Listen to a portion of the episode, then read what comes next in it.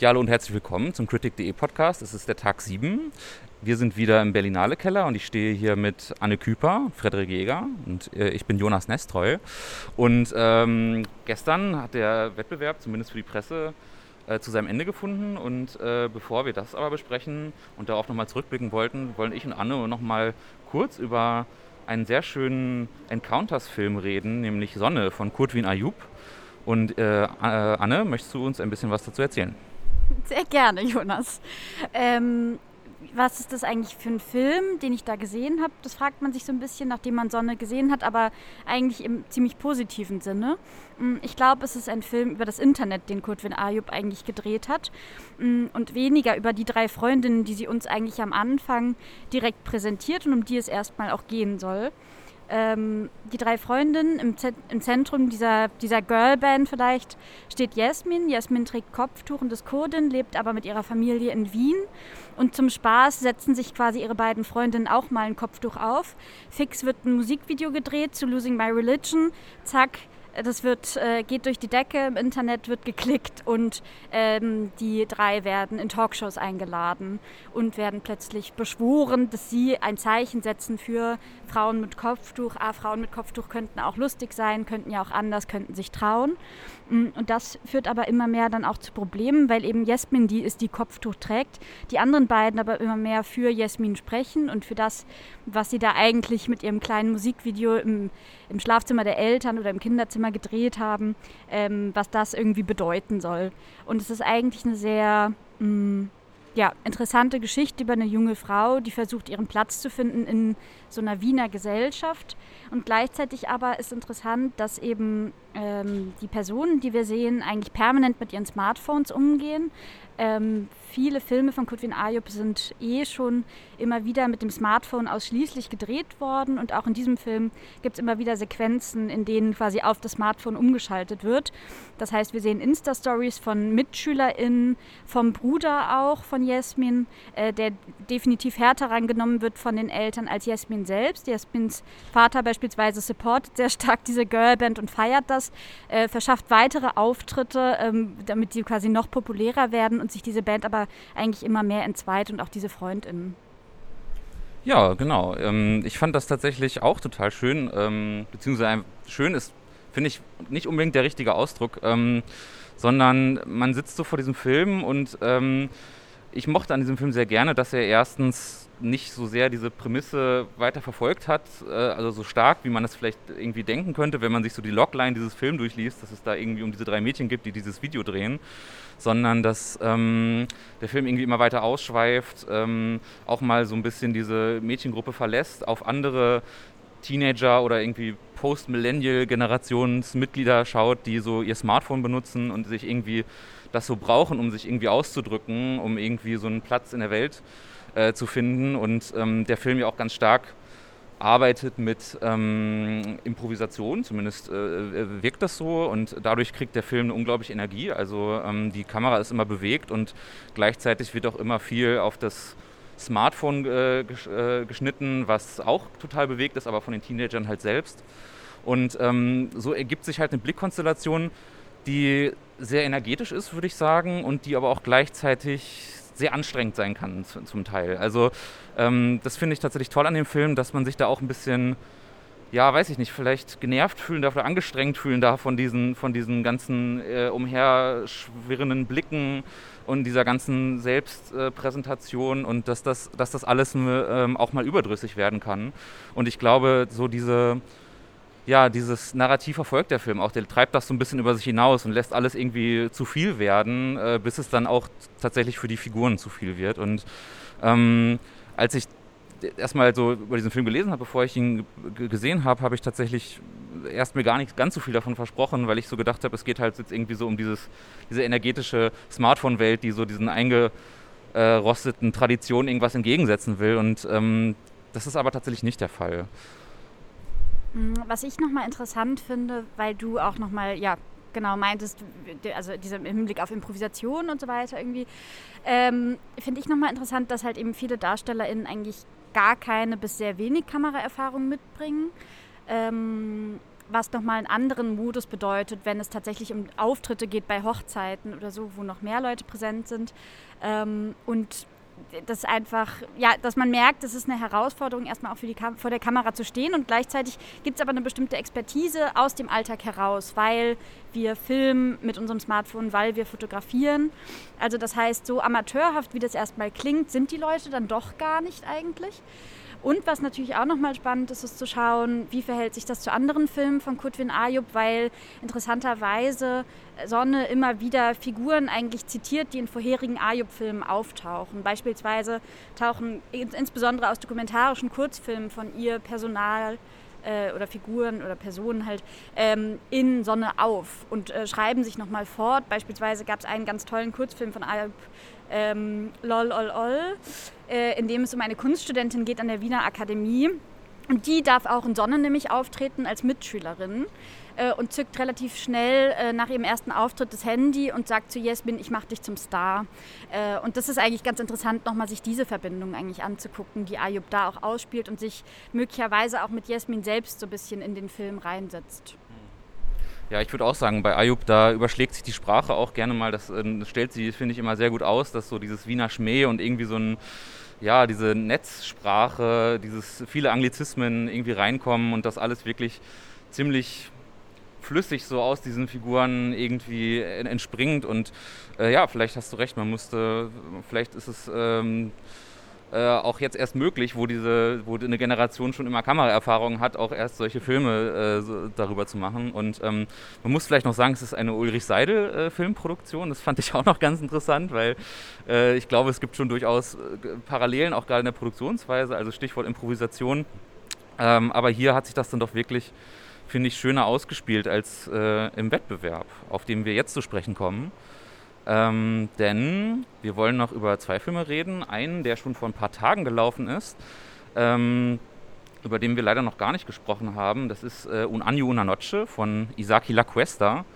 Ähm, und dort geht es äh, um den Bataclan-Anschlag in Paris. Und ähm, das Buch, äh, der, der, Film ist eine Buchverfilmung von jemandem, der da wirklich bei diesem Anschlag anwesend war und das ähm, in, ein, in, ein, in ein Buch geschrieben hat. Und ähm, da ähm, in diesem Film geht es vor allen Dingen um ein, um ein junges Paar, gespielt von äh, Nahuel Biscayar und ähm, Noemi Merlon.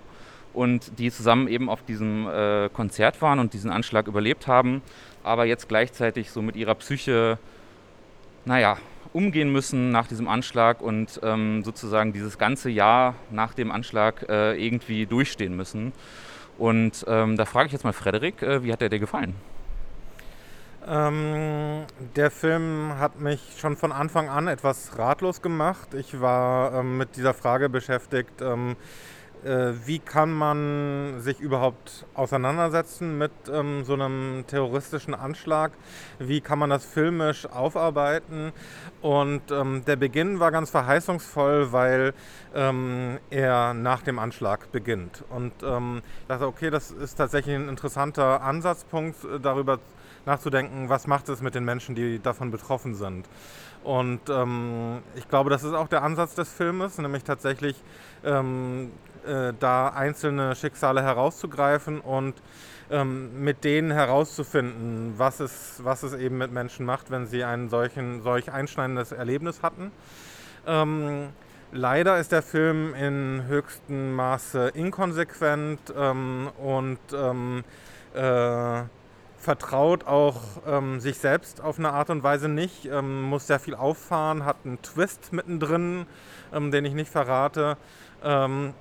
Ähm, äh, und ähm, äh, leider ähm, sucht der Film dann eben auch eine Form von äh, Bebilderung dieses Anschlages, also kehrt zurück in immer aufdringlicheren Rückblenden, die zum Teil sehr ästhetisierend sind nicht auf eine Art und Weise, dass der Terrorismus selbst ästhetisiert würde, denn der bleibt tatsächlich off Kamera. Ähm, aber diese, ähm, diese Emotionalisierung, diese Affekt, ähm, dieser Affektanspruch, der aus dem Film spricht, ähm, der verbindet sich für mich sehr schlecht damit, dass, äh, dass man dann doch ähm, so vieles erzählen möchte.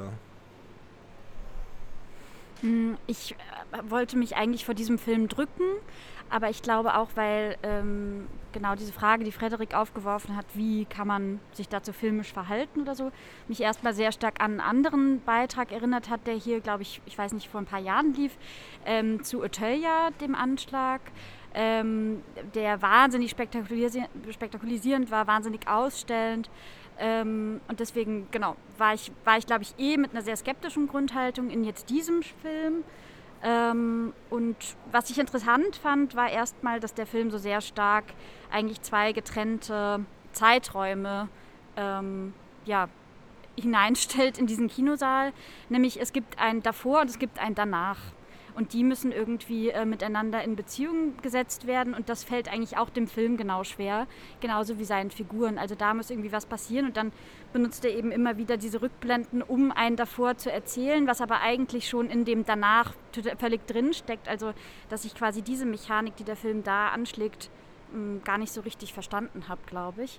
Und dieser Plot-Twist, ähm, der versucht dann auch nochmal eigentlich die weibliche Hauptfigur zu supporten oder zu stärken oder der irgendwie Profil zu verleihen, was sie aber eigentlich auch vorher schon in gewisser Weise hatte. Ähm, trotzdem hat der Film, glaube ich, obwohl ich ja gemerkt habe irgendwann, dass ich ja sehr genervt war, hat er aber trotzdem, finde ich, interessante Momente auch wenn der auf so größere Fragen, die auch mit dieser Bataclan-Diskussion einhergehen, eine Frage von, wie verhält sich eine französische Gesellschaft danach, ähm, wie geht die miteinander um, äh, darauf nicht so wirklich Antworten findet und das so, so am Rande auf jeden Fall irgendwie mitnehmen will. Es scheint ihm wichtig zu sein. Hm, finde ich, fand ich trotzdem erstaunlich, dass der Film manchmal irgendwie einen ganz interessanten Humor hat. Äh, also vor allem dieser Frage danach, wie kann man damit umgehen oder so. Es gibt eine Szene, die ich tatsächlich eigentlich ganz gerne mochte wo ähm, die Personen, die äh, den Anschlag überlebt hatten, sich gegenseitig vorlesen, was andere geschrieben haben, also Freundinnen oder Familienmitglieder oder sowas. Beispielsweise The Show Must Go On oder sowas oder irgendwelche Churchill-Zitate. Ähm, und das fand ich eigentlich viel, viel spannender als das, was der Film dann mit diesen Rückblenden probiert.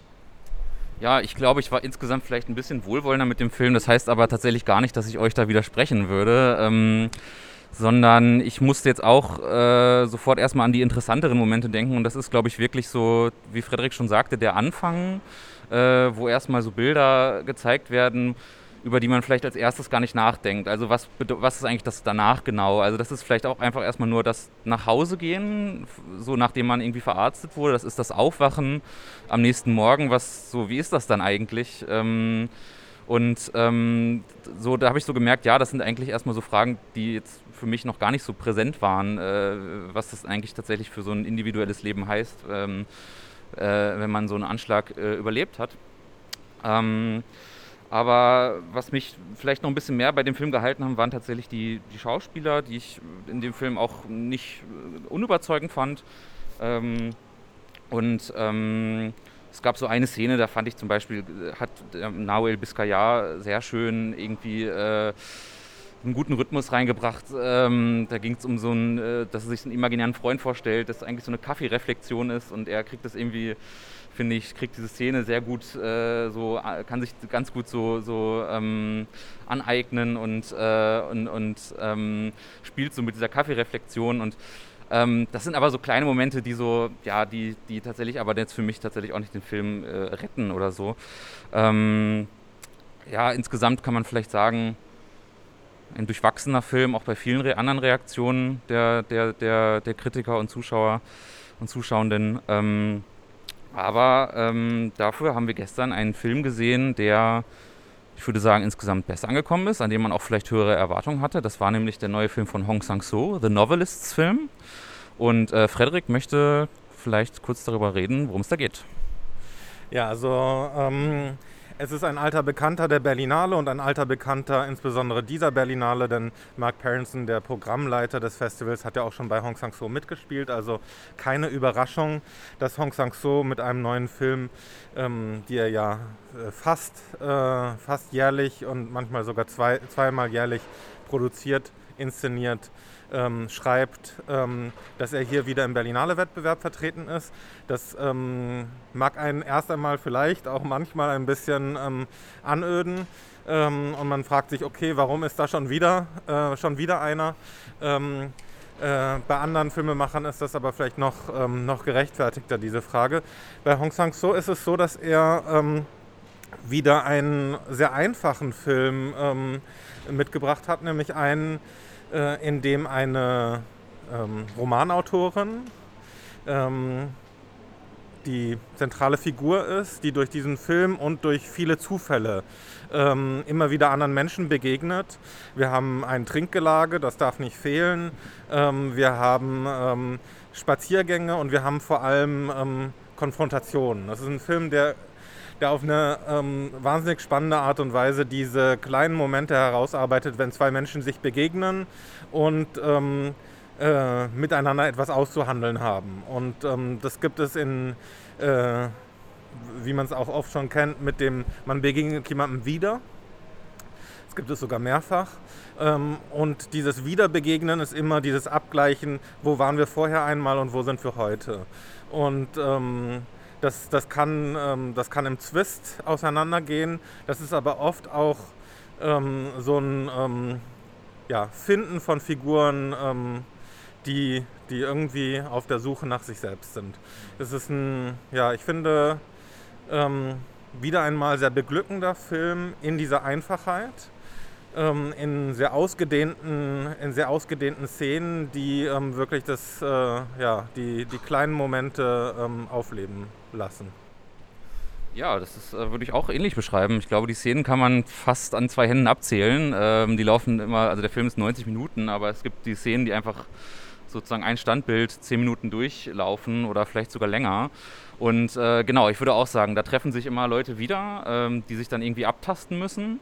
Und gerade in dem Film gibt es am Anfang ja eine Szene, wo ähm, eine Schriftstellerin, die ähm, nicht mehr schreibt oder sich fragt, ob sie überhaupt noch schreiben soll, ähm, auf eine äh, Person trifft, die Gebärdensprache studiert. Und ähm, dann möchte diese Schriftstellerin einen Satz von ihr in Gebärdensprache übersetzt haben und ähm, der Film zeigt das dann ganz minutiös, wie diese Gebärdensprache das ausdrücken würde, also wie diese Gesten, diesen Satz, der von, aus ihr, von ihr stammt, der so ein sehr literarischer Satz ist, den kann ich jetzt leider nicht mehr genauer wiedergeben. Ihr müsst euch vorstellen, dass äh, Jonas das gerade nachmacht. ja, genau. Es wird dann so mit den Händen gerieben und es werden einfach äh, große Bewegungen gemacht und äh, jedenfalls versucht diese Schriftstellerin dann ihren Satz in Gebärdensprache zu lernen und freut sich da total drüber. Und ähm, der Film heißt The Novelist Film, weil diese Schriftstellerin einen auf die Idee kommt, einen Film zu machen. Und man hatte so das Gefühl, sie hat so ein bisschen, sie fragt sich, ähm, dass ihre Literaturpoesie vielleicht ähm, verloren gegangen ist, sie vielleicht eine neue Poesie finden möchte und das eben sich so ganz schön wiederfindet in dieser Szene mit der Gebärdensprache, aber gleichzeitig auch das Aufeinandertreffen der Leute. Also wenn sie zum Beispiel eine Schauspielerin trifft, die sie an dem Tag erst kennenlernt, die von Kim Min-hee gespielt wird, ähm, natürlich auch wieder dabei. Ähm, dann muss sich erstmal abgetastet werden, dann wird der, der, die Filmidee vorgestellt und dann sieht man schon, wie sozusagen Sprache keinen Platz hat für die, die ja vielleicht erstmal ähm, phänomenalen Ausdrücke, die der Körper äh, äh, ähm, darauf äh, entgegenbringt und wie sozusagen der Körper eigentlich erstmal mehr erzählt, die Gebärde mehr erzählt als die Sprache danach, weil die Sprache ist viel ein, würde ich sagen, herumlavieren um den eigentlichen Punkt, vielleicht auch um die äh, eigene Haltung dazu. Es gibt eigentlich viele ähm, Konstellationen, in denen, in denen in der Vergangenheit etwas schiefgelaufen ist, was nie richtig besprochen wurde, was dann während der Szenen wieder, ja nicht hochkocht, aber dann doch irgendwie sich wieder zeigt, äh, dann doch thematisiert werden möchte. Und das aber als erstes immer nicht über die Sprache passiert, sondern würde ich sagen, immer erst so ein bisschen über die Körpersprache, über das Nicht-Auftreten. Äh, es gibt einen äh, Regisseur, den, den die Schriftstellerin trifft, der sich erstmal versteckt vor ihr, also der ist erstmal gar nicht im Bild und nur seine Frau äh, wird sozusagen vorgeschickt. Und ähm, ja, ich dabei das zu beobachten, das ist ja auch immer eine große Qualität von Hong Sang-soo und äh, eine große, große Freude, sich in diese Welt oder diese Welt zu entdecken. Ja, eines der großen Themen dieses Films ist, äh, ist die Schaffenskrise und die Frage auch danach, ähm, ob, äh, ob ein Künstler schaffen muss und ähm, was es denn bedeuten würde, wenn er nicht schafft. wenn er keine weiteren Romane schreibt oder sie und ähm, keine weiteren Filme macht. Und ähm, ich finde es ganz, äh, ganz interessant. Das Kino von Hong Sang-soo ist ja immer sehr selbstreflexiv und ähm, verarbeitet unterschiedliche Fragen, die, mit denen er sich selbst beschäftigt, logischerweise auch als Künstler. Und ähm, äh, ein, ein finde ich, ähm, zentrales Element dabei ist die Vorstellung davon, dass der Künstler niemandem ähm, etwas schuldig ist und erst recht keine weiteren Werke. Ja, das ist ja schon fast ein schöner Schlusssatz äh, für diesen Film, der tatsächlich auch der Schluss des Wettbewerbs war. Ähm, aber vielleicht wollen wir am Ende noch einmal kurz uns fragen, ähm, wenn wir jetzt aus diesem Film gelassen worden sind gestern ähm, und uns irgendwie vorstellen, ja, das, das war jetzt der Wettbewerb, wie, wie fanden wir das eigentlich? Ähm, was, was, was war versprochen und was wurde eingelöst? Ähm, ich mache mal vielleicht eine Runde und frage als, zuerstes, äh, als erstes Anne. Ähm, naja, ich habe das Gefühl, also ich habe einen Wettbewerb gesehen, der, mh, mm, der auf jeden Fall ganz viel zelebrieren wollte. Er wollte irgendwie das Kino feiern, er wollte Beziehungen feiern, er wollte die Liebe feiern. Also, dass ich schon den Eindruck habe, ähm, es war ein Wettbewerb, der immer wieder sehr äh, auf Beziehungen einfach fokussiert ist und auf Menschen und wie die sich irgendwie nahe kommen können. Das war eher mein Eindruck. Ähm, von manchen Dingen habe ich mich sehr bewusst gedrückt. Manche werde ich jetzt noch nachholen. Zum Beispiel den Rimini habe ich zum Beispiel gar nicht gesehen oder so, ähm, was vielleicht aber auch gar nicht so schlimm war. Ähm, ich habe den Eindruck, es gibt, so, es gibt so ein paar safe Nummern in dem Wettbewerb, auf die sich alle einigen können. Also so Hong Sang-soo kann man machen, den Claire Denis kann man sich anschauen. Also ich habe das Gefühl, es gibt so wenig, ähm, wenig AusreißerInnen vielleicht. Krebitz könnte so ein Fall sein. Ähm, dazu könnt ihr vielleicht gleich noch was sagen, weil den sehe ich morgen. Aber genau, ich habe das Gefühl, es war so ein sehr ja, durchmischter Wettbewerb. Irgendwann gab es eine Phase, wo es so Schwung aufgenommen hat, hatte ich den Eindruck, wo so zwei Filme irgendwie hintereinander programmiert waren, wo man echt so dachte, cool, jetzt geht's ab. Ähm, aber das, genau, hat sich dann, finde ich, schon so ein bisschen wieder verloren oder so. Aber gleichzeitig fand ich interessant, dass sich manche Filme gegenseitig auch irgendwo kommentiert haben oder sich da ähm, auch wieder Beziehungen irgendwie, ähm, ähm ja, äh, auch da Beziehungen entstanden sind. So. Ich höre so ein bisschen raus, dass, obwohl es ein paar schöne Filme gab, äh, der Wettbewerb nie so richtig in Fahrt gekommen ist, kann man vielleicht sagen. Äh, Frederik, hast du das ähnlich gesehen? Naja, erstmal muss man sagen, dass es ja wirklich ein völlig anderes Erlebnis war dieses Jahr, weil diese 18 Wettbewerbsfilme, es waren auch schon mal nur 16 und es sind auch manchmal 21, ähm, sehr komprimiert gezeigt wurden. Das heißt nämlich in sehr viel weniger Tagen. Das heißt, ähm, an den meisten Tagen gab es äh, vier Wettbewerbsfilme zu sehen. Und ähm, das macht natürlich etwas ähm, mit der Entwicklung auch dieser Filme in unserer Wahrnehmung und auch in dem, wie sie interagieren mit dem restlichen Programm. Ähm, sie, diese, diese Entscheidung, die die Berlinale Leitung getroffen hat, ähm, sorgen dafür, dass erstens andere Filme zur Seite geschoben werden, also dass die Wahrnehmung, man, wir, wir mussten das ja erleben, dass viele Seele, wo keine Wettbewerbsfilme liefen für die Presse, sehr leer waren. Ähm, und ähm, das ist natürlich ein Problem für ein Festival, das eigentlich durch diese Konstellation mit unterschiedlichen Sektionen sehr auf Diversität setzt.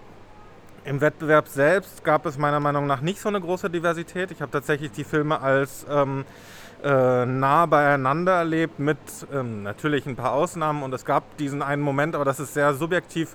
Ich sagen, das ist so dieses Erlebnis als äh, Filmkritiker oder Filmkritikerin, wenn man bei so einem Festival, ähm, wo man ja wirklich viele Filme guckt, plötzlich hintereinander zwei sieht, die einen gemeinsam, ähm, gemeinsam irgendwie ähm, affizieren und ähm, die, die aufeinander aufbauen. Und das gab es einfach in diesem Jahr sehr, sehr wenig. Ähm, das gab es an, an dem einen Tag für mich, ähm, wo ähm, Nicolette Krebitz und ähm, äh, Michael Hers ihren neuen Film gezeigt haben. Ähm, aber ansonsten tatsächlich ähm, ist, es, äh, ist es relativ disparat und auf eine Art und Weise äh, leider viel zu unüberraschend gewesen. Also das, äh, es gibt so einen, es gibt so einen gewissen, gewissen Mangel an ähm, äh, formaler, ästhetischer ähm, auch ähm, Diversität in den Haltungen und in den Ansprüchen ans Kino. Das ist, äh, ähm, haben wir in der Vergangenheit vielleicht schon ein bisschen festgestellt durch diese Splittung auf Wettbewerb und Encounters, ähm, dass ähm, wir uns ja immer wieder fragen, warum gewisse Filme hier und dort laufen. Das ist eine allgemein e ewige Frage von Beobachtern von so einem Filmfestival. Ähm, ich glaube hier nicht immer zum Vorteil des Festivals, ähm, das so als Vorab-Eindruck. Ja, ich ähm, teile das tatsächlich ähm, äh, in fast allen Teilen. Ähm, das gemeinsame Affizieren fällt irgendwie schwer, wenn die Kinos nicht ganz so voll sind und das aber auch nicht nur, weil nur die Hälfte belegt wird, sondern weil es zum Teil man in sehr großen Kinos sitzt, wo dann irgendwie bei so Wettbewerbsfilmen 20, 30 Leute äh, nur mit drin sind und ähm, und das ist halt, ja, das ist halt ein bisschen also es, es, hemmt auch irgendwie die Euphorie, selbst wenn die Filme vielleicht eigentlich äh, euphorisch machen könnten. Mein, mein persönlicher Eindruck ist sehr durchwachsen. Ich ähm, hatte im Gegensatz zu den letzten Jahren keinen Film, den ich äh, emphatisch gefeiert oder geliebt habe äh, aus dem Wettbewerb, was, was sehr schade war, weil ich äh, zumindest ja in den letzten beiden Jahren immer äh, sehr zuverlässig immer ein, zwei, drei Filme hatte, die das, die das in mir ausgelöst haben und ähm, ähm, genauer würden wir aber natürlich nochmal über den Wettbewerb und über das Festival in einem Abschlusspodcast, wenn denn auch die Beeren vergeben worden sind, reden. Ähm, und dafür, daher belassen wir es erstmal bei diesem kurzen Eindruck zum Schluss und würden uns erstmal verabschieden. Tschüss. Tschüss.